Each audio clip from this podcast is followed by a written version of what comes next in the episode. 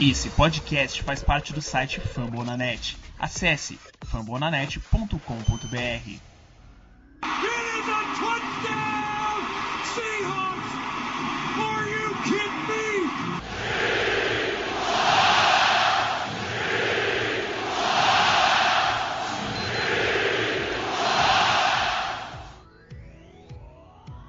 Fala galera do 12 Man Brasil, estamos aqui para mais um podcast. Essa semana podcast especial, podcast by week, e nós vamos aí trazer como foi a primeira parte dessa temporada.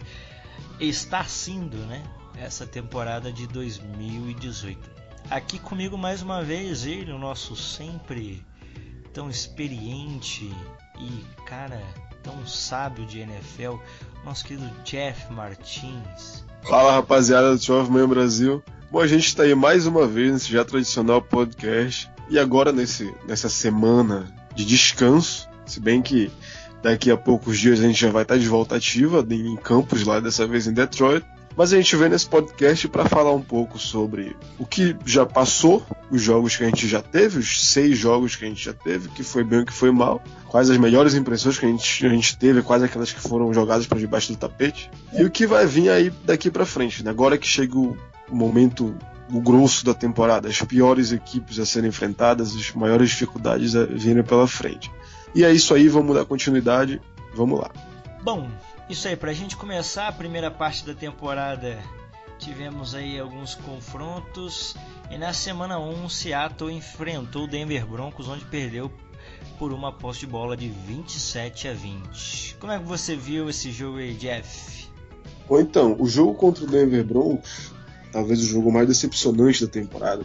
O jogo que a gente poderia ter vencido e a gente acabou perdendo o jogo para eles. A gente teve grandes dificuldades na defesa. Né? Até apesar do pouco tempo, já tá é como se fosse ano passado esse jogo. E foram péssimas atuações. Foi a estreia do Shaquem Griffin, tinha toda aquela celeuma em cima disso, como é que o garoto ia se portar, como é que ele ia fazer essa transição para o nível profissional do jogo, enfrentando logo de cara uma equipe que vinha prometendo muito. Case Keenum fazendo um primeiro jogo excelente, talvez o melhor jogo dele no ano, e deixou para fazer justamente na estreia dele em Denver.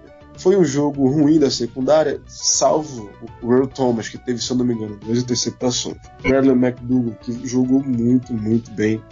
Se eu não me engano, foi o Bradley McDougall que teve duas, o Earl Thomas teve uma. E mas foi uma atuação muito ruim, principalmente dele, Shaquem Griffith, tanto é que ele perde a posição a partir desse jogo, e também do calor, o Trey Flowers foram muito criticados, principalmente ali em coberturas, em marcação homem marcação por zona. Foi um jogo bem difícil, foi um jogo duro. Do lado de Seattle, acho que do lado do ataque de Seattle foi um, foi um jogo até que bom. O Wilson quase, quase chegando em 300 jardas, lançando três touchdowns, apesar das duas interceptações uma delas desnecessária no final. O Scarson correu relativamente bem, teve uma boa média de carregadas por jardas, 7.3, o que é uma excelente média. Mas foi aquele jogo onde a gente não teve é, o nosso jogo corrido só, pegou na bola é, é, 16 vezes. Então, foi a tentativa fracassada de misturar Carson com Penny. Isso, foi, foi aquele início tumultuado do Brian Schottenheimer, do Pete Carroll, mas a gente até entende o cara chega de primeira rodada, vamos ver como é que vai ser. Ele não respondeu a demanda e hoje a gente já vê as coisas bem mais definidas na posição. Mas enfim, foi um jogo duro, foi um jogo difícil de perder. Um ponto do jogo é que foi 27 a 24, três pontos que foram justamente field goal perdido pelo Sebastian Janikowski. Ali na estreia dele também em Seattle. Então isso contou muito. A gente poderia ter uma prorrogação ali e trazido uma vitória lá de Denver que hoje pesaria demais. Demais. Mas enfim, é isso. Foi um jogo duro e talvez o, o segundo mais doloroso da temporada. O primeiro a gente vai falar daqui a pouco aí. Bom, isso aí. Como o Jeff disse, né? É... Esse jogo contra o Broncos foi bem decepcionante. Mas não tanto quanto a gente talvez consiga imaginar, porque foi o primeiro, primeiro momento de ajuste. A gente é, tinha previsto uma vitória aí no início da temporada para o Seattle, mas a gente também conseguia vislumbrar que poderia dar errado, principalmente tendo em vista a linha ofensiva, né?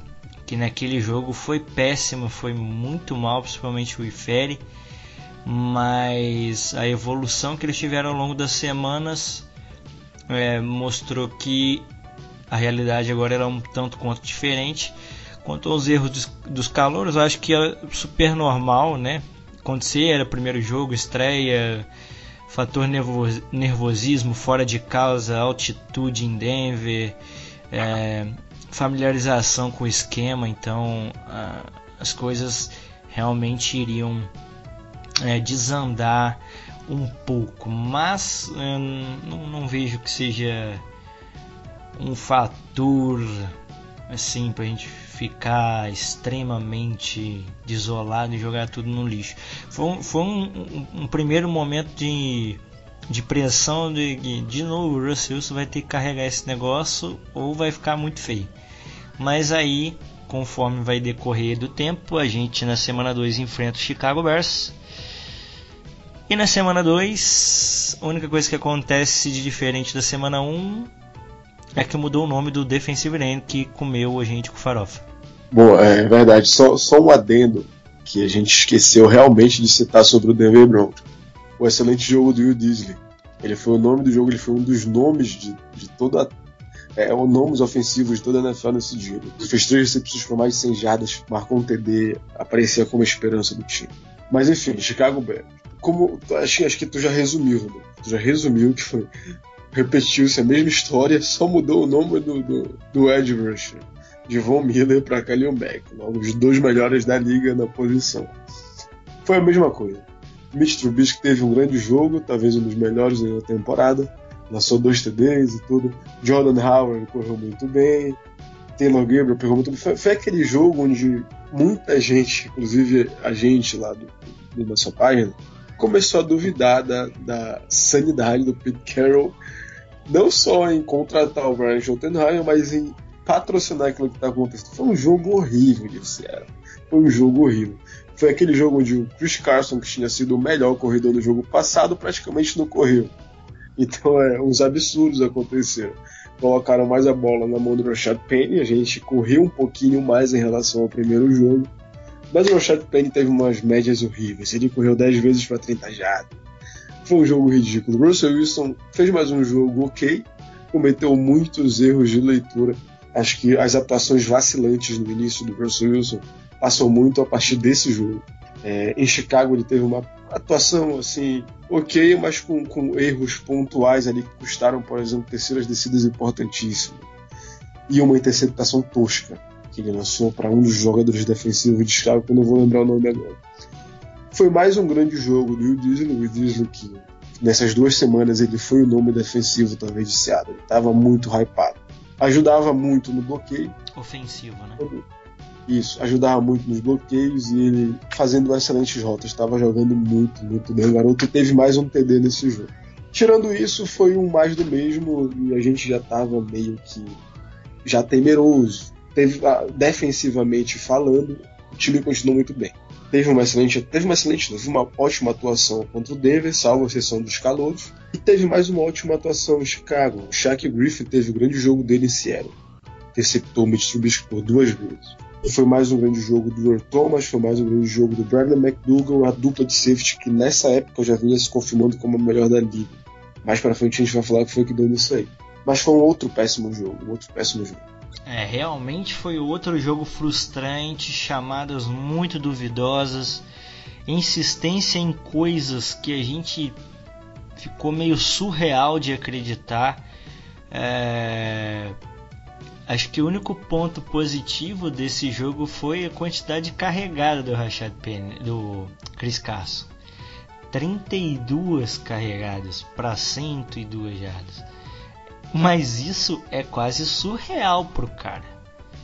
Porque ele devia estar tá morto de cansado a essa altura do campeonato. Em nenhum momento se usou o Mike Davis ali como segunda opção. Como o Jeff muito bem disse, o Will Disley mais uma vez foi um fator muito preponderante aí nesse ataque. Perdão, eu estou confundindo o número de carregadas do, do, do, do Chris Carson com, aqui. Com o jogo de Dallas. Isso, ele correu 32 vezes, foi em Dallas. Nesse jogo aqui foi só 6 vezes, perdão. É... Então, o que a gente vê foi os erros se repetindo, é, chamadas toscas não fugindo do óbvio. Seattle era muito óbvio aquela altura do campeonato, com duas rodadas. É... Faz uma chamada ridícula, tentativa de passe, se eu não me engano, pro Rocket, não, pro Penny, se eu não me engano. E aí e o Russell se interceptado. E a gente fica, tá, é a mesma jogada que foi contra o Denver Broncos e as bostas continuam se repetindo. Nessa altura do campeonato, amigo, eu já estava querendo a cabeça de todo mundo em Seattle num prato muito bem servido e ali um, um sucozinho para acompanhar, para digerir, porque estava difícil. E aí a gente passa para então o jogo da semana 3, que é o momento que o Seattle tá em crise, amigo. Chama o Dallas. É, isso tem, tem se tornado corriqueiro. Ano passado a gente enfrentou Dallas, venceu o Dallas em Dallas, acabando com as pretensões deles de playoff. Não que tenha dado um alento para nossa, mas pelo menos deu um sopro de esperança. E esse jogo em Dallas marca talvez o, a pedra fundamental do bom futebol que a gente tem praticado durante, depois, após esse jogo. Chris Carson teve inacreditáveis 32 carregadas, uma coisa que é um absurdo. 32 carregadas para running back. Correu para 102 jardas, isso dá uma média, dá uma média até baixa. Mas, pô, tem que relevar que foram muitas tentativas. O cara já devia estar estouradaço. Marcou um TD, Russell Wilson. Como essa relação na mente do Pete Carroll ela é inversamente proporcional. Quanto mais tu corre, menos tu vai lançar. O Russell Wilson já tentou só 26 passes para 192 jardas já foi uma diferença e tanto dos dois últimos jogos, onde ele passou muito, teve as interceptações. Nesse jogo, leva ao quê? Ao melhor cuidado da bola. Ele lança dois TDs, não lança nenhuma interceptação. O nome desse jogo, o nosso center, Joey Hunt. Joey Hunt jogou muita bola nesse jogo. Foi também um ponto de virada para nossa linha ofensiva. J.R. Swiss chega, ainda não estava lá o DJ Flucker, se eu não estou me enganado, se eu não estou enganado, o William Posich foi para Red. Ou continuou? Eu não estou lembrado. Sei que jogou o Joey Hunt, J.R. Swiss voltou, o Dwayne Brown, e o Jimmy Lafayette teve uma boa partida ok. Foi o início ali da, da, da melhorada substancial dele. DeMarcus Lawrence chegou muito pouco, conseguiu um. Eu acho que o DeMarcus Lawrence conseguiu um sec. Não sei se ele conseguiu um sec. Sei que o Jalen Smith conseguiu um sec. Nesse jogo ele passou, ele passou em branco. Foi outro jogador de Dallas que eu não me lembro o nome conseguiu foi, um sec. Foi o, foi o Jalen Smith. Foi o Jalen Smith. É, defensivamente falando, Seattle teve uma boa partida, limitou o ataque dos Cowboys a 13 pontos. Claro, o ataque dos Cowboys a gente está vendo esse ano que é um completo desastre. Jason Garrett está orquestrando uma orquestra que não ensaia. Mais um ataque unidimensional na NFL. Extremamente unidimensional. O, o Dak Prescott, quando o cara tem um ano bom, vamos confirmar no segundo, que é quando os times vão ter o um antídoto para o jogo dele. No segundo ele foi ruim, ele foi mal, teve um início muito bom, depois decaiu demais com as perdas na linha ofensiva, e esse ano ele está indo para o buraco. Está tendo um péssimo ano, Dak Prescott lançou um TD e duas interceptações. Não chegou nem a 170 já. Em contrapartida, o Ezekiel Elliott correu muito bem. Ele teve uma média de, quase 8 carregadas, 8 jardas por carregada. Chegou a 127 jardas. Mas como um todo, a nossa defesa foi muito bem, limitou o ataque do Dallas a 13 pontos e o nosso time jogou um bom futebol. Jogou um ótimo futebol, já estava sem o Disley. Michael Kendricks estava no time, ele, ele que estreou contra Chicago no jogo passado foi muito bem. E contra Dallas ele teve um outro grande jogo onde ele conseguiu mais um outro sec. Então é o ponto de virada. O Jerry Reed defensivamente foi o grande nome desse jogo. Ele que se estabeleceu aí durante as próximas semanas como um dos grandes defensores técnicos da NFL. Nesse jogo ele chegou no Dak Prescott por duas vezes. Ele sacou o Dak Prescott duas vezes. Apesar de todos os pesares, ele ainda teve que passar por cima do Zach Martin, que é um dos melhores guard da NFL. E o Frank Clark comeu com farinha o Tyron Smith. Foi, grande, foi, um dos grandes jogos do Frank Clark na temporada. E foi excelente. Defensivamente, Seattle foi muito. Né? Passado foi a mesma coisa. Exatamente. Enfim, foi o jogo da virada, foi o jogo onde Seattle começou a mostrar a cara dele do que seria esse ano. muitas corridas, o Russell Wilson cuidando melhor da bola, e um ataque mais balanceado e uma defesa potente, que só melhorou conforme as semanas foram passando. Eu vou destacar aqui o nosso menino Tyler Lockett nesse jogo. Infelizmente nesse jogo 3 a gente tava torcendo pra cacete pro Will Disley, mas ele teve uma, uma recepção só. E quem apareceu bem foi o Jaron Brown apareceu bem, mas o Tyler Lockett com 77 jardas. Ele quando pega a bola é uma coisa incrível, né, Jeff? Consegue um avanço de jardas enorme. Ele é muito dinâmico. O Tyler Lockett é um dos jogadores mais dinâmicos da liga. Ele é capaz de fazer muito, muito em cada, em cada vez que ele toca na bola. Seja retornando, seja numa rota slot, seja numa rota out lá dentro. Ele é, ele é um jogador de uma eficiência muito grande. Não à toa renovou por um bom contrato e está com a gente para os próximos anos, porque ele é imprescindível nesse ataque. É, e nós esperamos também que Frank Clark seja renovado em breve, mas isso falaremos ao decorrer do tempo. Então, o meu destaque seria seria isso para Tyler Lockett também. E a gente começa a, na semana 3 já ter um desapontamento, né, entre aspas, com o Russell Wilson, que alguns erros permaneceram e apesar de ter sido um bom jogo relativamente ali, mas ele não bate nem na casa das 200 jardas. E isso a gente vai até já falar entrando no jogo da semana 4 contra o Arizona Cardinals. É, isso começa a incomodar, porque tirando o primeiro jogo que ele consegue, como o Jeff falou, um, um, um bom número de jardas aéreas, começa depois do primeiro jogo a não chegar aí a mais de 200 jardas. Como é que você viu isso aí, Jeff? Essa é uma questão que, que fica meio que evidente. É, eu até frisei ela no último podcast, quando falei lá no, bem no finalzinho, sobre a maneira de pensar o futebol que o, que o Pete Carroll tem na mente dele. O que acontece no primeiro jogo? O Russell Wilson lança para mais de 300 jardas. O que acontece no segundo jogo, ele lança também para um número muito alto de jardas. São muitas tentativas de passe, são muitos passes também incompletos e algumas interceptações vindo no pacote, principalmente em semanas onde a proteção dele ainda estava horrível.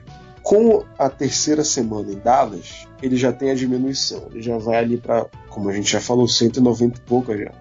Então isso está muito, muito relacionado à questão das carregadas. Então, é assim que o Pete Carroll vê o futebol ele vê como a maneira de deixar o quarterback o mais, é, mais seguro no pocket possível. Tirar toda a pressão do, do quarterback para poder ir para terceiras curtas, para poder ter jogadas mais favoráveis, para poder utilizar um play action de forma mais efetiva, para poder fazer uso da run pass option de forma mais eficaz. Então a gente vai vendo uma diminuição semana após semana. Isso é uma preocupação, é, do meu ponto de vista, sim. Sim, porque eu gosto de ver quarterbacks comandando ataques, eu gosto de ver quarterbacks mudando jogadas ali na linha de scrimmage, eu gosto de ver quarterbacks que fazem leituras da defesa para poder decidir qual será o rumo a se seguir ali naquele snap. Quando a gente fica muito robótico, chamadas, execuções, eu acho que isso limita um pouco do, até do próprio desenvolvimento. Se é que, que é justo falar nisso, não sei se é um veterano. Mas eu gosto, por exemplo, de temporadas onde ele lança demais a bola, onde ele tem autonomia maior, por exemplo, 2015, 2016. As últimas, onde ele tem passado de 4 mil jardas, chegado a quase 4 mil jardas, lançando mais de 30 TDs, coisa que ano passado, por exemplo, ele liderou a liga em touchdowns, 34, se não me engano.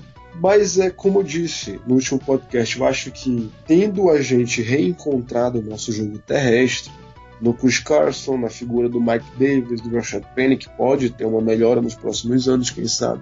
Eu acho que o Russell Wilson volta àquela estaca ali de 2014, 2013, onde ele tem ratings altíssimos, muito bons, mas porque foram dosados entre tentativa de passes e passes com uma maior segurança de, de serem completos, tudo isso.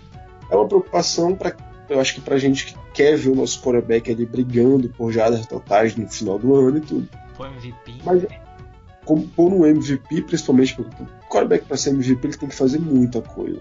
Tipo, salvo a exceção do Drew Brees, que, porra, todo ano ele chega assim com mil jardas, 40 vezes e nunca ganha nada. Mas o quarterback ele tem que fazer muita coisa aí. Fazendo menos. Vamos caçar a NFL. Impeachment Roger Goodell. Uma injustiça tremenda com o Drew Brees. E é isso, é muito da forma como o Pete Carroll vê o jogo. Ele vê o jogo dessa forma e a gente vai ter que fazer um retorno a essa filosofia de jogo que a gente vivenciaram uns anos atrás. É bom, é, é bom para quem gosta de um jogo mais seguro e é ruim para quem gosta de um jogo mais dinâmico, com mais passos. Afinal, querendo ou não, a NFL é uma liga de jogo aéreo. Tu não vai chegar tão longe assim hoje em dia quanto o jogo corrido sendo unidimensional. Vide Dallas Cowboys no primeiro ano que eu era Dak Prescott. Vide, enfim, mas o Dak, o Russell Wilson é o Dak Prescott. Então, quem sabe isso pode funcionar ainda na mente do Pete ainda pode funcionar na prática na liga. Vamos esperar para ver como é que vai ficar essa relação. Falando em jogo corrido, a gente tem aí o jogo então da semana 4 contra o Arizona Cardinals, então, em que Mike Davis aparece como uma grande surpresa do dia correndo 21 vezes para 101 jardas e 2 touchdowns. Obviamente, é, as 32 carregadas contra o jogo contra o Dallas não iriam passar impune. Ela cobrou o preço. O Carson não joga esse jogo. Jogou demais o garoto, então é o corpo dele. Ele não conseguiu, ele não joga. O piano cai em cima do Mike Davis e o Mike Davis responde da melhor maneira possível, cravando o nome dele ali como: olha, tô aqui, eu posso ser um, o backup. Posso ser até, quem sabe, um RB1, pior das, na melhor das hipóteses para ele. Mas enfim, esse jogo mostra o quê? Que nós temos uma dupla de running backs ótima. Até subestimada na liga. Acho que é muito. Ainda não vi muitos comentários sobre Chris Carson e Mike Davis até hoje. E é o jogo também que mostra que Rashad Penny pode ter sido uma escolha errada. Ah, isso ainda não precisaria ser um gênio para saber. Um minuto após a escolha no draft, a gente já estava puto. A par de, aquilo, de que aquilo ali foi uma péssima escolha. Todo mundo puto, pra ser bem sincero. Muito, muito puto. É um jogo onde tu não tens o teu principal running back, automaticamente a, a tarefa de carregar a bola iria para a tua primeira rodada, mas nem isso foi. O Mike Davis pegou essa responsabilidade foi muito bem. Mas esse jogo com os Arizona, lembram que eu falei lá de, de Denver Broncos, que foi o segundo pior jogo da temporada? Pois então, esse aqui foi o primeiro. Esse jogo foi horrível, tem uma história trágica dentro dele. O Russell Wilson jogou muito, muito mal. Ah, tudo bem, a defesa de Arizona ela soube limitar bastante o jogo aéreo de Seattle. Ele lançou para 170 jardas, tentou 19, é, 20, 26 passes, completou 19. Isso dá até que um rating ok, ali na casa de 90. Mas não teve nenhum TD. O Tyler Locker teve, foi o dono das recepções do time, mas com um número muito baixo, óbvio. 53 jardas. Toda a, a, conta dessa nossa vitória acho que vem da parte defensiva. Claro, tem o Mike Davis lá que carregou muito bem o piano, inclusive para dois TDs. Há de se frisar isso. Mas defensivamente a gente foi muito bem. O Jaron Reed, é, seguindo a boa fase dele, conseguiu chegar no Josh Rosen.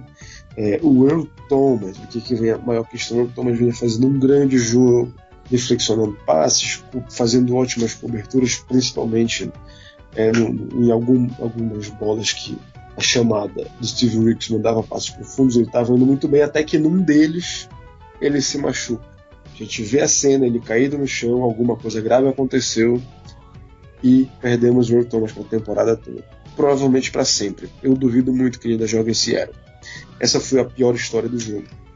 E se eu não, e se eu não me, me engano, eu tenho certeza que a defesa foi, foi para o jogo por conta de mais uma terceira para uma jarda que o nosso ataque não consegue converter. Por mais um ato de incompetência, tanto do Brian Schottenheimer quanto do Pete. Esse foi o pior jogo de Seattle em muito tempo, como sempre em Arizona. Arizona tem um chama para jogos ruins e contusões de membros da defesa de Seattle. Levou toda a nossa o nosso boom, praticamente. Desfacelando, isso que eu ia falar, desfacelando a lendária Legion of Boom. O campo que. Acho que pode botar lá, né? Um, Arizona não tem Super Bowl, mas pode colocar lá um título no estádio, pelo menos. É, o campo que acabou com a Legion of Boom. Dá para colocar uma lápide. Lá, Hello Uma lápide. Foi lá, assim, uma lápide. Os torcedores botarem flores lá. Um. Levou, levou o Cam Chancellor, o Chute Sherman no mesmo jogo ano passado, levou o Thomas agora. Mas enfim, foi aquele jogo onde a vitória. A gente nem falou de vitória, né? É, veio por três pontos, o kicker. Foi o que a gente naquele momento tava chamando de vitória com gosto de derrota. Exatamente, foi horrível. O Perder kicker. Will Disley, perder Earl E- tanta perda assim, não valeu a pena a vitória. Foi horrível, foi um péssimo jogo do Phil Dawson, que foi o kicker de Arizona. Também tendo essa cena de chutes errados em Seattle e Arizona, uma coisa incrível. É macumba isso, né? Você sabe. Só pode ser galinha preta, não, não, não tem nexo esse negócio aí. Mas do outro, do outro lado também, o Josh Rosen teve um jogo horrível. O David Johnson, que voltava de contusão, teve um jogo bem limitado. Acho que a nossa defesa foi muito bem, a gente traz a vitória, recorde de 2-2. Jogo seguinte, que foi o jogo. Se Arizona foi um jogo horrível, porque a gente praticou um péssimo futebol. Contra o Próximo. Los Angeles Rams, foi um Exato. jogo que foi uma derrota com sabor de vitória. Exatamente, já foi um jogo horrível, mas porque a vitória estava ali na mão e a gente deixou ela escapar. Que alguém é burro. Deixa eu escapar. Entre os dedos, a gente estava com a bola na linha de field goal do campo dos Rams, campo defensivo dos Rams, mas uma sucessão de erros equívocos até da arbitragem, numa marcação equivocadíssima, a gente volta e perde a chance de passar à frente do placar. Garantiria a vitória? Não sei. O ataque dos Rams pode atropelar qualquer defesa em um minuto. Ainda mais ali onde eles tinham, se não me engano, uns um ou dois tempos. Mas a gente poderia ter vislumbrado uma vitória. E foi um jogaço. Foi um jogaço. Eu esperava ali um atropelo. E ali começa. Acho que Seattle começa a mostrar que veio essa temporada. É, foi o grande jogo na nossa linha ofensiva. Apesar do Aaron Donald, eu não estou lembrado se o Aaron Donald conseguiu algum sec. Eu acho que foi só o Endam Kung Su. Talvez nisso estou enganado, estou equivocado. Eu acho que ele conseguiu um sim, ele conseguiu um porque ele é, foi um uma terceira descida ele conseguiu infiltrar pelo meio e chegar no Russell Wilson. Então eu acho que foram os dois. Tanto ele quanto o Sul conseguiram seus dois sacks. Mas durante o jogo a gente viu um domínio, principalmente desse que é o jogo ter sido o maior nome da nossa mudança até agora, que foi o DJ Fluker. Posso te DJ falar Fluker- uma coisa que descobri hoje e obrigado aos nossos amigos lá do grupo. Sim. O J do DJ é de Jesus. Esse menino é o Messias de Seattle. Ele chegou já com uma salvação. Ele chega na linha ofensiva, ele promove uma mudança drástica. Ele confere segurança ao lado esquerdo do iFed, onde ele tinha muita dificuldade, deixando ele praticamente se preocupar ali com a parte de fora, com aqueles altos. Desculpa te cortar, mas eu preciso dar o nome todo dele aqui porque eu falei e ficar no ar. O nome dele é Danny Lee Je- Jesus Flucker. Eita porra! Olha É só. um grande, é um grande nome para um grande cara, ele é gigantesco. Cara é gigantesco, é uma montanha. 155 quilos. Muito. Acho que ele talvez ele seja o membro, o cara mais pesado do, 2 do time. metros de altura aí, meu amigo. O negócio É fica doido. Acho que ele ali, o Johnny Cash, que devem ser os mais pesados do time. Mas enfim, foi um grande jogo dele. Ele limitou o Sul, ele dominou o Sul, o, o com o Sul em, Ele deu em um várias pancake no Sulindo. Exatamente, foi, foi um grande jogo da nossa linha ofensiva. Principalmente, principalmente, é, protegendo os gaps, abrindo os gaps para o jogo corrido. Nós, assim, tu- tudo bem. A linha defensiva dos Rams, ela esse ano não está indo tão bem assim quanto o jogo corrido. Consegue pressionar os, os caras pela sua qualidade. Eu ao não sei se é uma impressão minha, mas eu acho que todo time que tenta montar uma panelinha na linha defensiva toma na, na tampa, né, cara? Porque ano passado a gente tentou fazer a mesma coisa, todo mundo, nossa, Seattle tem a melhor linha defensiva da NFL e a gente viu no que deu. O Vikings pegou o Sheldon Richardson do Seattle agora, né, na Free Agents, também não tá- tá bem, mas não tá aquelas grandes coisas que é assim predomínio mutante que era para ser. E aí a gente olha para essa daí que contratou o Sul e também não não tá aquela coisa que a gente olha aí, ó, não vai dar nem para jogar com esses caras, ninguém fica em pé. É, até esse momento da, da, da temporada, aí na quinta semana, a linha defensiva dos Rams estava indo, é, sendo até um pouco meio que estava nos holofotes. Pô, os times estão conseguindo correr contra os Rams. Eles conseguiram as pressões e tudo, mas a defesa ainda não tinha mostrado a que veio. Isso é, é, um, é um motivo de preocupação pro Schumacher? Eu nem acho. Acho que em setembro é complicado, outubro. Esses caras eles vão crescer demais em novembro, agora em dezembro. Eles, é, a, tu até citou os Vikings, os Vikings eu vejo ainda como a melhor equipe é, em que, tipo, em plantel, não em futebol jogado. Em futebol jogado é óbvio que são Los Angeles Rams, principalmente na parte ofensiva. estão em, em ascensão daquelas bem vertiginosas. Sim, sim.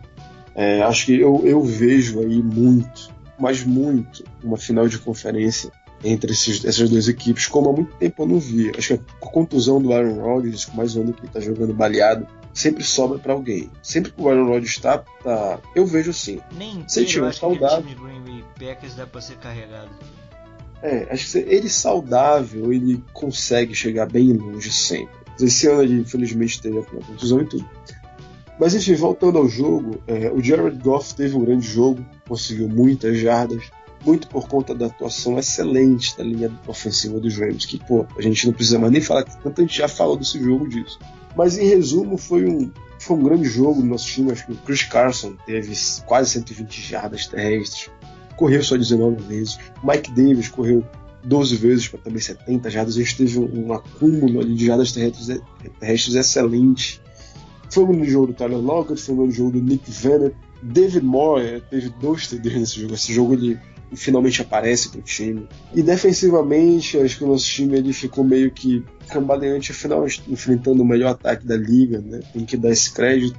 Foi um grande jogo, acho que foi muito pelo que a gente pensava que iria ser é, o jogo, contrariou a gente. Pete Carroll, ele, ele elaborou um plano de jogo muito eficaz para esse jogo em si. Brian Schottenheimer foi muito bem, a gente viu algumas jogadas criativas. No próximo jogo a gente teve a corroboração de que ele estava tendo um, um, pouco de um sucesso melhor na elaboração do play calling. E, e foi isso, foi uma derrota ali que serviu também para mostrar que Seattle não está morto. E aí então vem a última rodada pré-bye week. Semana 6 eu vou deixar contigo para falar aí desse jogo do Clan Raiders que foi um massacre total. E Não, o Clan Raiders oficialmente em rebuild. Bom, acho que o jogo mais recente, tá, tá gravado na memória porque foi um massacre. Acho que não, não houve resposta do lado do time adversário. Oakland esse ano, por incrível que pareça, né? A gente vê um time que estava montando as peças, mas essas peças pararam na mão de um, um louco, um cara de uma incompetência gigante que está vivendo como se ele estivesse na NFL 20 anos atrás. A gente vê chegando na intertemporada Jordan Nelson, a gente vê Martavis Bryant, a gente vê uma investida de primeira rodada no left tackle, por mais errada que ela tenha sido capitaneada pelo possante Tom Cable. A gente, vê um, a gente vê um time tentando acertar para vencer. E se passam seis semanas, a gente vê um time que já perdeu até as pretensões nessa temporada. Khalil Mack sai do time, é, John Gruden perde um pouco o vestiário, ele critica a defesa, ele critica o Derek Carr, cria uma animosidade desnecessária no vestiário e o resultado a gente está vendo aí, um time que parece que joga sem alma. É assustador ver o Raiders jogar. Nada funciona, nem a linha ofensiva que era muito boa há um ou dois anos atrás, esse ano está funcionando. Donald Payne, Injury Reserve, se machucou, mudou de posição, se machucou. É uma coisa inacreditável que acontece nos Raiders. Do lado de Seattle, é, e só mais um adendo, Marshall Lynch na Injury Reserve, também não joga mais esse ano. E do lado de Seattle foi um jogo espetacular. Faz, eu não lembro quando foi o último jogo onde a nossa linha ofensiva dominou tanto o adversário. Dominou, mas talvez em alguns anos, enfim, dada, claro, também a, deficiência do adversário, a gente teve uns jogos onde a nossa linha foi, linha ofensiva foi bem, mesmo nesses últimos anos onde ela, ela era horrível. Mas nesse jogo em si, o Wilson Wilson teve pocket limpo em quase 100% do tempo, tirando ali uma, uma exceção de uma jogada onde o Arden que consegue chegar nele. Em nenhum momento ele foi pressionado, em nenhum momento ele teve passe apressado. Estavam lá os gaps, mais uma vez, Gerard Suez só que jogando demais, Justin Britt jogando fino, Dwayne Brown sem comentários, um dos melhores left da liga, sem dúvida, e o Jermaine Nefet tendo um ótimo jogo. Ele já, já vinha tendo um ótimo jogo. Ele jogou bem contra os Rams, jogou bem contra os Cowboys, e jogou bem nesse jogo contra os Raiders. Foi um jogo. É, o Russell Wilson teve uma ótima partida. Ele lançou para três touchdowns. Teve uma interceptação ali, mas foi um passe meio forçado para o Doug Baldwin. Uma cobertura de três jogadores. Ele tentou forçar, dar o TD para o Doug Baldwin, que vinha de uma contusão de perdeu muitos jogos. Tinha voltado já, se eu não me engano, contra os Rams ou não. Estou lembrado agora, mas enfim uma tentativa forçada resultou numa interceptação e ele poderia ter um, um rating perfeito. Ele estava em alguns momentos com 150 de rating. E essa interceptação até que ajudou a trazer um pouco mais para baixo, mas no geral foi um excelente jogo. Os Carson correndo muito bem, o Rashad Penny correndo muito bem, Mike Davis, Eden, e, e foi um jogo perfeito. Todas as unidades foram ótimas. E eu vou deixar para te citar a defesa, que foi animal. Bom, na parte da defesa nós tivemos o jogo do Frank Clark. O jogo. Ele é um total de 7 tackles, sendo 3 solos, 2.5 sacks, 2.5 tackles for loss. Se eu não me engano, dois fumbles forçados. Quarterback hit para tudo que é lado, meu amigo. E esse menino destruiu sozinho o Oakland Raiders. Foi maravilhoso. E assim, acho que, que a gente pode também comentar é um nome que o Jeff tem citado toda hora. Jaron Reed essa temporada tá magnífico, jogando muito bem. É, eu vi uma previsão que ele tá ali com uma projeção de terminar a temporada com 10 sacks 60 tecos, alguma coisa assim. É, talvez aí na casa dos 10 a 12 tecos para perda de jardas. Então vem de uma temporada muito forte, dois jovens, né, são muito novos. Frank Clark já requer um contrato novo esse ano, ano que vem é a vez do Jaron Reed. É, nesse jogo o Brandon Jackson também aparece ali, o Quinton Jefferson.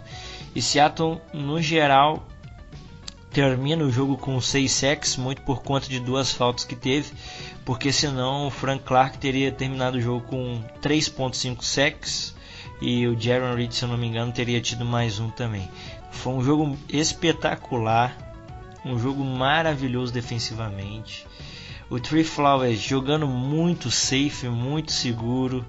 É, o Jacob Martin ele entra ali, recupera um fumble, então a gente vê os carinhas ali do draft entrando, o jogadorzinho, o menininho querido do Jeff, o Pona Ford, entrou e deu umas pressõezinhas ali, ajudou contra o jogo terrestre, que quase não existiu na verdade, né? Marshall Lynch lutou, lutou ali, mas sendo bem sincero, é difícil dizer que aquilo ali foi alguma coisa eficaz. É, mas no geral, o Seattle teve um predomínio total da partida em todas as fases do jogo. E acredito que agora com a volta de algumas peças principais, tudo que a gente tem é estar ainda melhor aí nessa segunda metade da temporada. Isso realmente foi uma excelente performance defensiva. Acho que fazia muito tempo que a gente não via nossa defesa também. É, foi um jogo perfeito, né? Vamos dos lados da bola. Assim como a nossa linha ofensiva dominou, a nossa linha defensiva também dominou. O Derek Carr não teve descanso em nenhum momento. E acho que é, é bom citar assim por fora, né? Frank Clark jogou demais, como citou, Jaron Reed. É, um cara, né, o Barquevius Mingo, liderou o time em tackle ele vem aí se, se, ele vem aparecendo, tá meio que ali nas sombras e tudo dos grandes nomes da defesa, Bob Wagner. É Frank Clark, agora o Jerry Reed, o Mike Dougal aparecendo demais, e o Baqueiros Mingo tá jogando muito ali fazendo trabalho sujo. Ele é como aquele weak side tudo. Tá vendo muito bem o garoto. Tô gostando de ver, acho que ele pode ter uma grande evolução e tem talento. Afinal, é um cara de primeira rodada. Olha, a gente tem um nome, nomes interessantes e uma defesa interessante surgindo por aí. E nessa importante a gente frisar também que se a gente olhar o game log, o nome do Dion Jordan não aparece por muito tempo até agora, porque o Dion Jordan tá jogando, tava jogando com uma lesão. O Dion Jordan ano passado teve 4 jogos e 5 sacks, ou 5 cinco, jogos e 4 sacks. Então ele vai voltar essa semana, então a gente pode ter mais munição aí nessa área da linha defensiva. São talentos, né? Acho que o Deon Jordan, assim como o Marquinhos Mingo, é outro cara de primeira rodada que não deu muito certo. Inclusive, talvez seja o maior bust da história do Miami Dolphins. O, é, ano passado ele conseguiu aí os sacks, fez um barulho em Seattle, cavou a vaga dele no time nesse ano. Esperar aí para ver, né? Porque é um cara que com a cabeça no lugar, é, sem nenhum outro tipo de preocupação extra-campo, ele tem talento, ele pode aparecer nesse time. Bem, Jeff, passada a primeira parte da temporada, seis semanas se decorreram, Seattle com recorde 3-3 e a gente vai fazer aqui agora uma breve previsão da segunda metade da temporada. O primeiro jogo da segunda metade da temporada é contra o Detroit Lions e a gente vai deixar ele para falar por último, porque é o jogo da semana. Então a gente vai pular aí pro Los Angeles Chargers que vai ter a volta do Nick Bosa. Semana de baia acabando, engrenagens voltando a funcionar. É, a gente vai deixar para falar Detroit rápido depois da uma surpresinha para os ouvintes. Mas o que, que a gente pode esperar é, nessa segunda parte da temporada, depois desse descanso técnico? San Diego Chargers, Los Angeles Rams, Green Bay Packers, Carolina Panthers. É uma sequência de dar medo em qualquer equipe na NFL. Tem time que adoraria fugir desses quatro times e serão jogos duríssimos. Los Angeles Chargers com a volta do, do Joey Bosa, como tu falou. E é aquele azar né, que Seattle tem. Sempre todo mundo resolve voltar contra Seattle. É incrível. Se o Joey Bosa volta, ele vem para engrossar o caldo ali junto com, com Melvin Ingram, talvez a melhor dupla de pés rusher da NFL. Talvez não, eu tenho certeza que é. E é um time que joga muito, muito bem apesar de que o jogo vai ser em Seattle, o Philip Rivers vem jogando um grande futebol esse ano. É um, um dos líderes em jardas da NFL.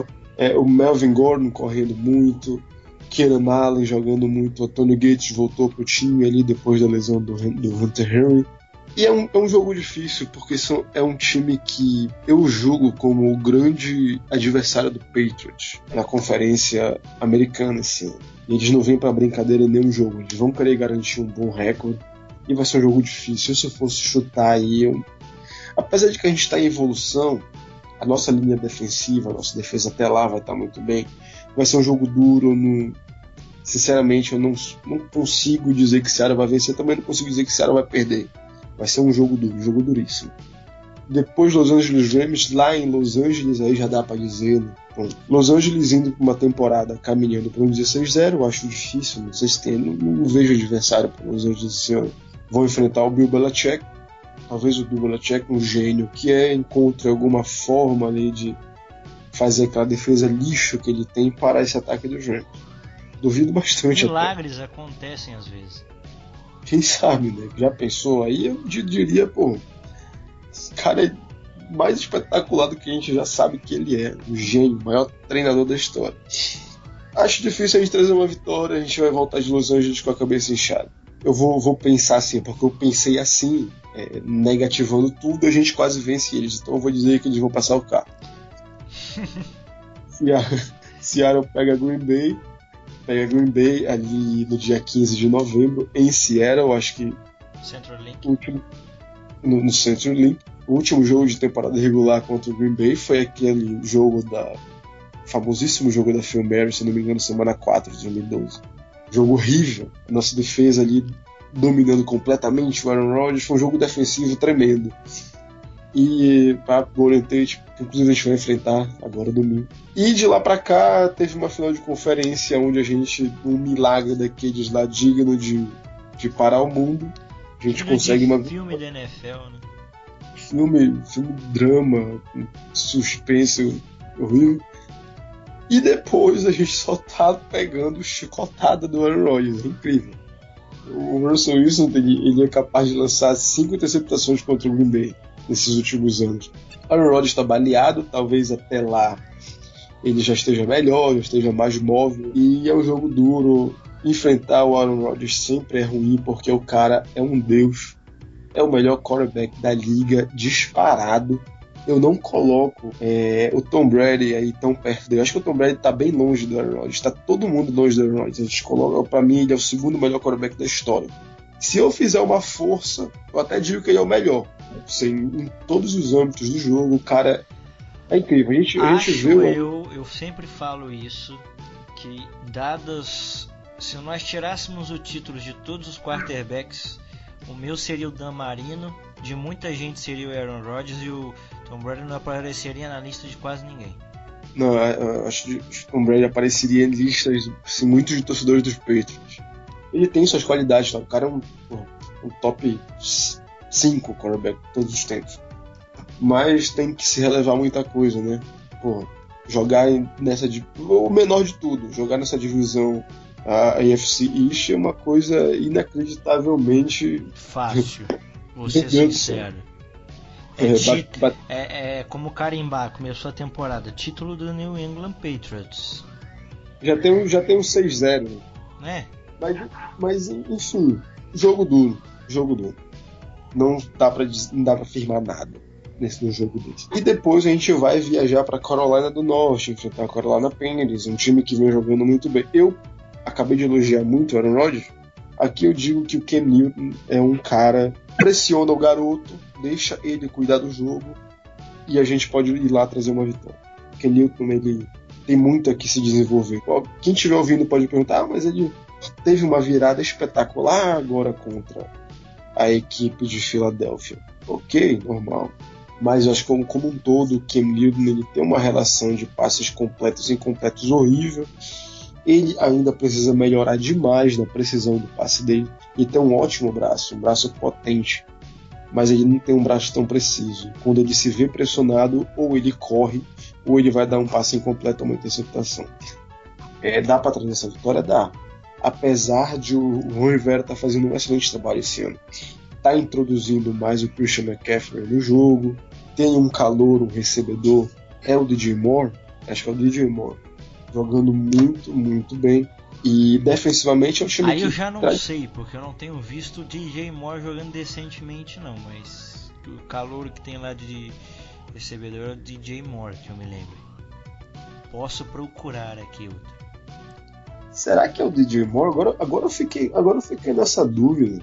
Fiquei nessa dúvida, porque tem um, tem um, um, um, um, receiver calor, porque em Seattle tem o David Moore. né?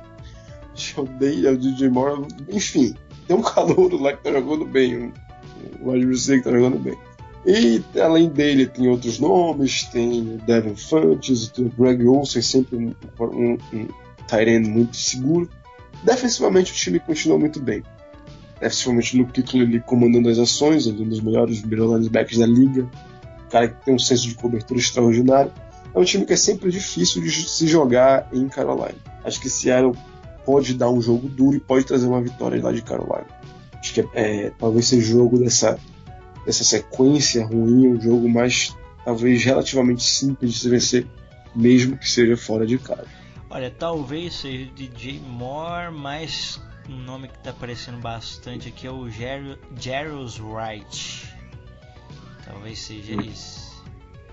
Esse aí deve ser a grata surpresa, mas eu tenho visto assim, umas boas recepções do Jay Moore. Mas enfim, é um, é um time que o Ron Rivera ele tá dando um pouco mais de bidimensionalidade esse ataque. Ele tá dividindo mais a bola dos recebedores.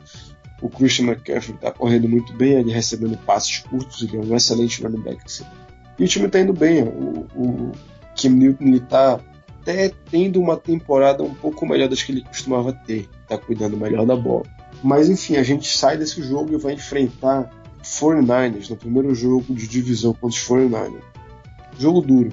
Por mais que ele tenha perdido o Jimmy Garoppolo, o Kyle Shanahan ele tem uma mentalidade ofensiva excelente. Tão boa quanto do Chama Cavei. É, exatamente, ele pode Aliás, a gente precisa contar a história de que o Chama Cavei vem da história do vem da escola Shanahan, que é a do Exatamente. Mike Shanahan, pai do Kyle Shanahan. Já- exatamente, ali na, na época de Washington Redskins, pegou muita coisa. Enfim, acho que a diferença entre o Shanahan e o Sean McVay é que o Sean McVay não costuma espalhar o caldo em momentos decisivos. Isso é o que a gente vê no Shanahan. Principalmente agora contra o Green Bay, a gente viu isso no Super Bowl. Ele costuma sempre fazer a pior escolha no momento decisivo do jogo. Ele, ele elabora um gameplay ótimo pro jogo em si, mas parece que não consegue é, não sei se ele se empolga, não sei que porra acontece na mente dele que ele faz merda. Dá um bug de nervoso na hora, eu acho. É, acho que dá um bugaço mesmo. E, enfim, é um jogo difícil. Provavelmente vai ser o CJ Beathard que vai jogar como quarterback para os 49ers. Tá com Eles números per- melhores do que o do Jimmy Garoppolo, por incrível que pareça. Verdade, o Jimmy ele não teve é, boas atuações esse ano. Ele, até, ele pegou até defesas bem, bem complicadas no início de temporada. Mas esse dia vem jogando bem ali, usando o play action é, de uma forma assim até mais convincente. Mas eles perderam agora, há poucas semanas, o Matt Breida, que vinha correndo muito, muito bem o running back. Vinha liderando a NFL em um dos quesitos de running back. Se machucou, não joga mais a temporada e é um grande déficit para essa equipe. Esse jogo vai ser em Seattle e Seattle pode vencer. A gente pode trazer essa vitória. Próximo jogo, Minnesota Vikings em Seattle, vai ser outro jogo duríssimo. Duríssimo, acho que pra, vou me estender muito, é um jogo dificílimo de se vencer. Eu acho que nessa altura do campeonato, 10 de dezembro, os Vikings vão estar voando. A não ser que algo extraordinário aconteça, tipo a contusão do Kirk Cousins, alguma coisa inacreditavelmente trágica por lado de lá, os Vikings são bem favoritos nesse jogo. Também, a gente pode estar em, a gente tá em evolução, a gente pode chegar nesse ponto com o Russell Wilson pegando fogo, nossa defesa jogando muito bem. Mas a priori é um jogo difícil, é um jogo difícil. Depois a gente pega 49ers, de novo, só que dessa vez São Francisco, acho que a história se repete, a gente pode trazer a vitória. Kansas City Chiefs, quem, quem diria que o Kansas City Chiefs nesse momento teria o Patrick Mahomes jogando esse nível de futebol Nível tem? MVP. Só corrigindo uma informação, Matt Breida não está fora da temporada, ele só está lesionado. Ah, Isso, ótimo, boa. É, eu achava que ele estava fora da temporada, mas eu não sei se ele já vai estar recuperado nesse ponto da temporada. Pode ser que sim. Afinal, até lá a gente tem aí cinco semanas. Pode ser que sim, então a gente tem mais esse azar. Talvez o Matt Breida volte exatamente contra Seattle. Tentar lhe roubar uma vitória importantíssima. Pra gente, né? Acho que nessa altura do campeonato, o 49 já vão estar fora de, de pretensões de playoffs. Acho que já até estão. Enfim, a gente pega o Kansas City Chiefs na penúltima semana, dia 23 de dezembro. Patrick Mahomes até lá já vai ter aí acumulado umas 130 lançamentos para TBs. Já deve estar margeando 50 touchdowns. Deve estar por aí, uns 50 touchdowns. Eu não, acho que ele não consegue. é, Quebrar o alcançar- recorde do Peyton Manning. Acho que ele não consegue alcançar o Pedro Manning, aquele, aquele ano lá de 2013, foi, foi muito surreal. Acho que é, é, é bem, é bem difícil, é bem difícil alcançar aquele, aquele número ali. Ele está se encaminhando para isso, até se encaminhando, mas será que o time vai ter é, o gás, a gasolina para chegar até ali? Não sei. A gente está falando de Peyton Manning e, e, e Pat Mahomes. Mas vamos ver, o garoto tá jogando muito, quem sabe ele surpreende, já tá surpreendendo muito, a gente não pode duvidar. É um jogo duro, é um jogo duro, acho que Um Justin ataque Houston. muito vertical. muito. Uma coisa até, é até bom de se frisar quando se fala de Kansas City Chiefs.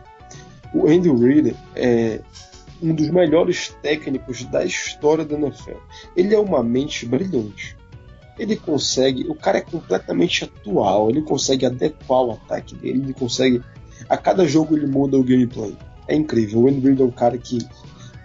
Quem dera ser treinado por esse cara. Assim. O time que é treinado pelo Reid é um time que vai jogar sempre bem. Ele tem um antídoto para toda a defesa. O cara é um gênio. E tá se dando muito bem com o Pat Mahomes. Esse é um jogo duro, acho que Ceará pode conseguir uma vitória e a duras penas, um tiroteio brabo. Quanto melhor manter o Patrick Mahomes fora de jogo, mais chance a gente vai ter de vencer, essa que é a verdade. Por último jogo, a gente pega o Arizona Cardinals. O Arizona, nesse momento da temporada, ele já está completamente perdido, mas como sempre, eles podem querer atrapalhar o nosso último jogo já tradicional, onde a Arizona sempre causa algum problema para Seattle. É incrível. Não faço ideia de como vai estar o time deles, em questão de jogadores, a gente está vendo Patrick Pearson já pedindo para sair, é, todo mundo muito infeliz. O Steve Wilkes talvez nem se mantenha no cargo até lá. Sam Bradford não deu certo, Josh Rose ainda vacilante com algumas chamadas e tudo. Mas é um jogo que a priori iniciaram, a gente termina a temporada em casa, Seattle pode trazer uma vitória. E eu vejo que com as mudanças na nossa equipe, com a evolução do nosso jogo, eu vejo que esse ano dá para dá para beliscar um playoff, dá para beliscar um wild card, principalmente pelo fato de estar muito embolado a NFC esse ano. Seattle está muito no jogo, apesar dos 3-3, tá muito no jogo ainda. E É. dá para terminar um 11-5 aí, tranquilo aí, acho. É, eu acho que os, os três jogos mais complexos pra gente de agora pra frente vão ser mesmo. É, o Rams acho muito, muito improvável de vencer. O Vikings, apesar de ser em casa, já vai ser um time entrosado. O Kirk Cousins está jogando muito bem. É, e o Kansas City Chiefs aí com Patrick Mahomes, que tem um braço que pode lançar 100 jardas tranquilamente. Com Tark Hill correndo com uma besta. É, Karen Hunt e tudo mais. Acho que vai ser um time que vão ser os três times que vão dar muito trabalho. Mas lógico, não dá para descartar o Carolina Panthers que ganhou agora do Eagles, não dá para nunca deixar fora do seu radar um Green Bay Packers que tem Aaron Rodgers como seu quarterback. É, apesar de que eu, eu acho que a gente leva esse jogo porque a secundária deles é bem frágil. Acho que vai ser um jogo que o game plan tem que rodar muito sobre passe. Não vejo a linha de, defensiva deles sendo, deles sendo suficiente para parar uh, a nossa linha ofensiva, que tá, até lá acredito que esteja ainda mais entrosada, atacar os, os linebackers deles, que a gente sabe que já faz tempo que o Green Bay Packers sofre com problema de linebacker. Então acho que norteia por aí esse confronto. E o Chargers vai passar muito de como vai ser a atuação da contenção do, do Melvin Ingram e do Joey Bosa ali apesar de terem peças muito boas em todos os lugares, o Philip Rivers vindo, para uma temporada de MVP, números excelentes. Tem muita gente boa naquele ataque. Tem o Melvin Gordon, tem o Eckler lá agora, que é outro running back que está dividindo. É, você pega aí, eles têm Keenan Allen, que desde que eu mais fervorosamente comecei a acompanhar a NFL algum tempo atrás. E é principalmente prestar atenção no Chargers. Sempre se dizia, olha, se Keenan Allen ficar saudável, o Chargers tem um recebedor de elite, e essa é a verdade. Eles têm o Tyrell Williams, que corre muito bem, e tem o Mike Williams, que é escolha de primeira rodada da temporada passada. Então, é finalzinho, segunda metade de temporada, vamos colocar assim, bem, bem, bem difícil. Bem difícil, muito complicado e acho que já começa nesse próximo jogo agora que a gente vai falar, que é o Detroit Lions. Bom, Jeff, como que você encara esse confronto com o Detroit Lions e depois eu vou botar a surpresa para os nossos ouvintes? Eu vejo como um jogo, um jogaço. Eu acho que é um dos melhores jogos da semana. São dois times que estão em evolução. É, o Detroit finalmente assim, acho que está encontrando o melhor modo de jogo com o Mario Stafford. Eu acho que agora Detroit finalmente está encontrando ali uma, uma, um meio termo ali entre o jogo terrestre e o jogo aéreo. Mario Stafford não está lançando tanto esse ano. Não está assim. Fator Kevin Johnson. A, a responsabilidade não está toda em cima dele. Karen Johnson jogando muito bem, muito bem, correndo muito bem entre os técnicos, conseguindo excelentes carregadas. É um playmaker que está aparecendo nesse filme. LaGarrett Blount ali como backup. Eu, eu sempre gostei muito do LaGarrett Blount. Ele é um dos caras subestimados, que ninguém fala ele sempre é ótimo. Onde ele vai, ele joga muito bem. Tá jogando bem agora com o Matt Patricia, que já é conhecido dele tempos de Patriots. Jogou muito bem no passado pelo, pelos Eagles. E esse ano o time está se encontrando, está em, tá em evolução. É, meio, é uma história um pouco parecida com a de Seattle. Times que estão é, começaram ali meio vacilantes, tiveram jogos que se tornaram pontos de curva, onde as coisas começaram a mudar. Acho que depois que o Detroit venceu os Patriots, meio que o jogo deles deu um salto ali de qualidade, encontraram a maior dosagem de, de jogadas e tudo. E é, é um jogaço. Acho que em Detroit, é, eu diria que Seattle vem com. não é favorito para esse jogo, é, mas eu diria que tá meio que 50-50. Eu gosto muito de, de, Eu torço muito por Detroit. Torço muito por Detroit para dar certo esse ano. Eu até comentei isso no, na participação que a gente teve no podcast do Lions Pride BR. Eu gosto do Matt Patricia, eu gosto do jeito dele, achei ele um cara extremamente simpático. Ainda mais por conta de tudo que envolveu aí esses dois coordenadores do Patriots, ele indo para Detroit, Josh McDaniels deixando de ir para os Colts, fazendo aquela puta de uma sacanagem. E o Matt Patricia resolve sair da zona de conforto dele, ele resolve fazer aquele trabalho próprio dele, não quero assumir uma equipe, eu quero. Aqui eu, eu, eu prefiro evoluir na minha carreira. Preciso evoluir na minha carreira. Ter Assume depois. Tem, uma, tem a equipe para ele chamar de trabalho para ele chamar de dele, sair das asas do Belichick. Gostei muito dessa atitude dele. Passei a torcer muito para Detroit por isso. Acho que eu quero ver Detroit vencendo essa temporada. É, a gente tem aí uns reencontros, por exemplo, o Luke Wilson jogou aí em Seattle por tantos Inclusive, anos. de- deixa eu dar um- uma, uma contribuição muito engraçada que eu li hoje, ou ontem, não recordo direito. Perguntaram ao Matt Patricia se ele já tinha escutado as teorias da conspiração do Luke Wilson. Que eu não sei se você sabe, mas o Luke Wilson brinca que a Terra é plana. Tô ligado, tô ligado. E aí ele falou que não, mas ele tava louco agora para saber que essas teorias de conspiração do Luke Wilson. Luke Wilson é uma baita de uma figura, cara. Ele é um jogador muito engraçado. Enfim, tem isso. Acho que é, se a gente for olhar muito esse jogo, esse jogo ele vai ser decidido nas performances defensivas de uma das equipes e vai ser decidido nas performances dos quarterbacks. O Matt- Matthew Stafford ele tem, ele tá cuidando muito bem da bola. Ele, salvo a exceção do primeiro jogo contra os Jets, onde ele lança quatro interceptações, um jogo horroroso. Ele vem cuidando muito bem da bola. Ele vem de semanas onde ele não lança uma interceptação, acho que três semanas.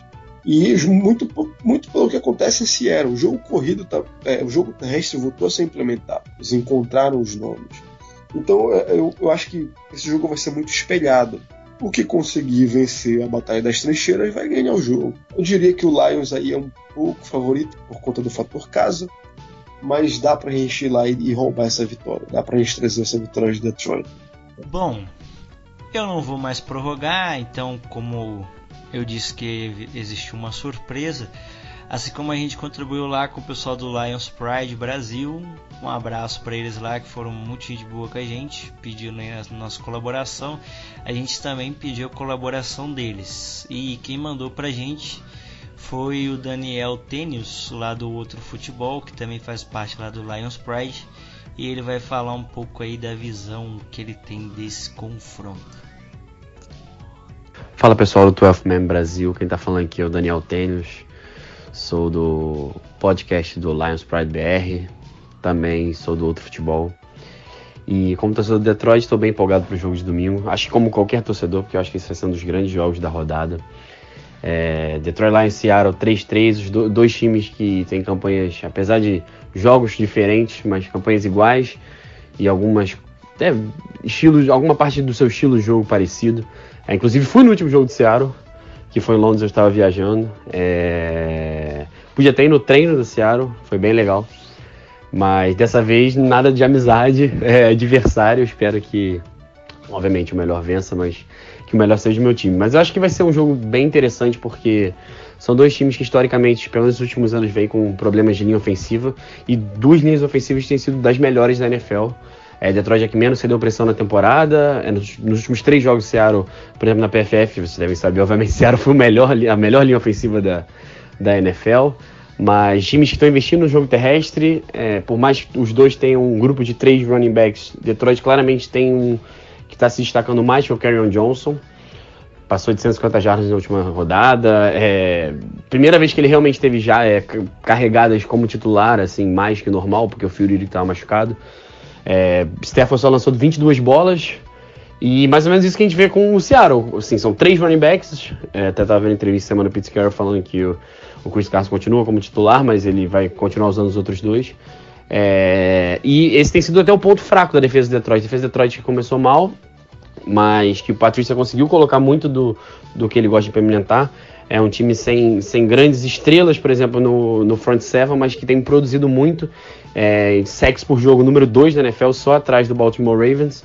Então, sacks total é em quarto, mas como teve uma bye, tá à frente de alguns outros. É um time que consegue distribuir bem. Os dois melhores da, jogadores da linha defensiva têm sido jovens, o Ashon Robson, que que está no seu terceiro ano, e o Dishon Hands, que é calouro, para mim tem sido o melhor jogador da defesa inteira. A gente também tem o Jared Davis melhorando, o Devon Kennard, Rick François, um time sem grandes estrelas, mas enfim, talvez o Ziguinha se volta, mas o Ziguinha realmente não tem feito tanta falta pelo estilo que Detroit tem implementado é, nesse lado da bola. A secundária é forte, tem o Slay, que até tem um jogo mais ou menos contra Miami, mas enfim, eu acho que a grande chave do Detroit vai ser parar o jogo terrestre. Eu sei que o Russell Wilson, para mim, é um dos três melhores quarterbacks da NFL.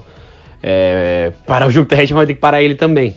Mas contra o passe Detroit é um dos melhores times da NFL até agora. É, contra Miami conseguiu parar o jogo terrestre, mas eles tiveram uma grande corrida, foi do Kenyon Drake. Então eu não duvido que, que, que Seattle consiga explorar. Do outro lado da bola, estou esperando um duelo interessante, porque a grande chave para mim vai ser esse duelo. Ali o vencedor do Lions jogado muito bem, como eu falei. É, eu acho que os cinco têm jogado bem. Alguns, eu acho que o Frank Wagner, o calor, tem sido melhor. O lado direito também, o Rick Wagner jogando muito bem. Basicamente, um cara que começou muito bem a carreira na NFL, teve lesões no ano passado aí, e, e, até hoje acho que não se recuperou completamente, é o Taylor Deck, o left tackle. E eu acho que o duelo dele, com quem tiver ali, especial Frank Clark, o jogo lá que eu fui em Londres, para mim foi o melhor jogador da partida. É, eu acho que vai ser um duelo muito, muito interessante. Pode definir o jogo ali. Se o Frank Clark ou quem tiver por ali conseguir aproveitar um pouco do, do Taylor Deck, ou se o Taylor Deck continuar numa boa sequência, que os últimos dois jogos ele melhorou. Se Seattle não conseguir pressionar, vai ser um longo dia para essa defesa, porque eu sei que é uma defesa melhor do que muita gente esperava. Eu até estava animado mais do que o geral para o Seattle nessa temporada, mas é uma defesa mais jovem e não tão profunda, né? Já teve anos com linhas com rotações absurdas. O Frank Clark, por exemplo, era o terceiro quarto melhor edge rusher e e você tinha essa tranquilidade de poder, mesmo com outro time bastante tempo em campo, sempre rodar e ter a defesa descansada. Eu acho que Detroit vai tentar estabelecer esse jogo terrestre novo. Se precisar, obviamente, vai usar o Stafford. Tem um grupo de recebedores, um trio que eu acho que é difícil achar um igual na NFL, com três caras desse alto, de alto nível, talvez só o Rams. Não sei, apesar de achar também o, o grupo de recebedores do Seattle muito bom, eu acho que Golladay e Tate, que é um velho conhecido de vocês, e, e o Marvin Jones fica muito difícil você marcar. Eu sei que vocês têm alguns jogadores muito jovens na secundária e o Stefan não tem tido medo de achar um alvo mais fácil e explorar ele. Por exemplo, contra o Dallas, ele fez muito bem isso, apesar de ter perdido o jogo. É, eu acho que vai ser um jogo muito apertado, um jogo que, que de times com ótimos coaching staffs. E vai ser apertado. Eu acho que Detroit em Vegas é favorito por dois pontos e meio, é aquela coisa, né? Porque joga em casa, basicamente. Se o jogo fosse Seattle, provavelmente Seattle seria o favorito por dois pontos e meio ou algo assim. É, eu acho que vai ser mais ou menos por aí. É, espero que Detroit ganhe, mas é, não duvido que Seattle consiga roubar um joguinho. Valeu, abração pessoal. Bom, galera, então foi isso no nosso podcast de hoje. Agradeço demais o Daniel aí pela força e também os outros admins lá, lá do Lions Pride a gente está torcendo muito, eu mandei para eles lá no, no Twitter, assim como o Jeff falou. Eu torço muito pelo trabalho do Matt Patricia, eu gosto muito do, do Stafford, já tem bastante tempo. Tem o Golden Tate lá, né, que é meu menino. Então, eu gosto bastante desse time, acho muito divertido de ver jogar. Tem ótimos jogadores e esse ano tem consertado defesa. E, bom, a gente espera que a gente saia com a vitória, né, Jeff? Como sempre, mas esse é um jogo bem complicado. E mais uma vez a gente agradece a toda a galera lá do Lions Pride que mandou esse reforço aí. Então é isso, galera. Forte abraço. Até a próxima. É isso aí, rapaziada. Eu também aqui agradeço o pessoal do Lions Pride BR. Essa página que cobre muito bem a equipe de Detroit. Daniel que mandou também o áudio dele aqui. A gente inseriu, assim, dando os, os pareceres dele nesse jogo. E vai ser um jogo duro, né? Acho que vai ser muito do que o Daniel falou também. Acho que é os times parecidos. Acho que o fator casa e corrobora um pouco assim para pouco favoritismo que o Detroit tem, mas vai ser um jogaço. Acho que vai ser um, um, grande jogo de futebol. A gente não vai ter um jogo daqueles modorrentos, jogo chato. Até aquele tipo de jogo, por exemplo, como foi em Londres agora contra o Oakland, monólogo de Seattle. É legal de ver o nosso time vencer assim, mas não é aquele jogo que a gente quereria ver num domingo. E é isso, galera. É, a gente traz aí mais esse podcast para vocês. A gente se alongou um pouco aí nas nossas observações, mas sempre para trazer informação da melhor maneira possível. É isso aí, rapaziada. Valeu. Um abraço para a galera do Lions Pride, mais uma vez, por dedicarem o tempo a participar aqui no nosso podcast. E é isso aí, rapaziada do 12 Man Brasil. Tamo junto aí. Go Hawks. Vamos para mais esse jogaço domingo e, e votem bem, votem com cuidado, que vai ser um dia de eleição, um dia onde os ânimos vão estar exaltados. E vamos que vamos, Go Hawks! Isso aí, galera. Go Hawks!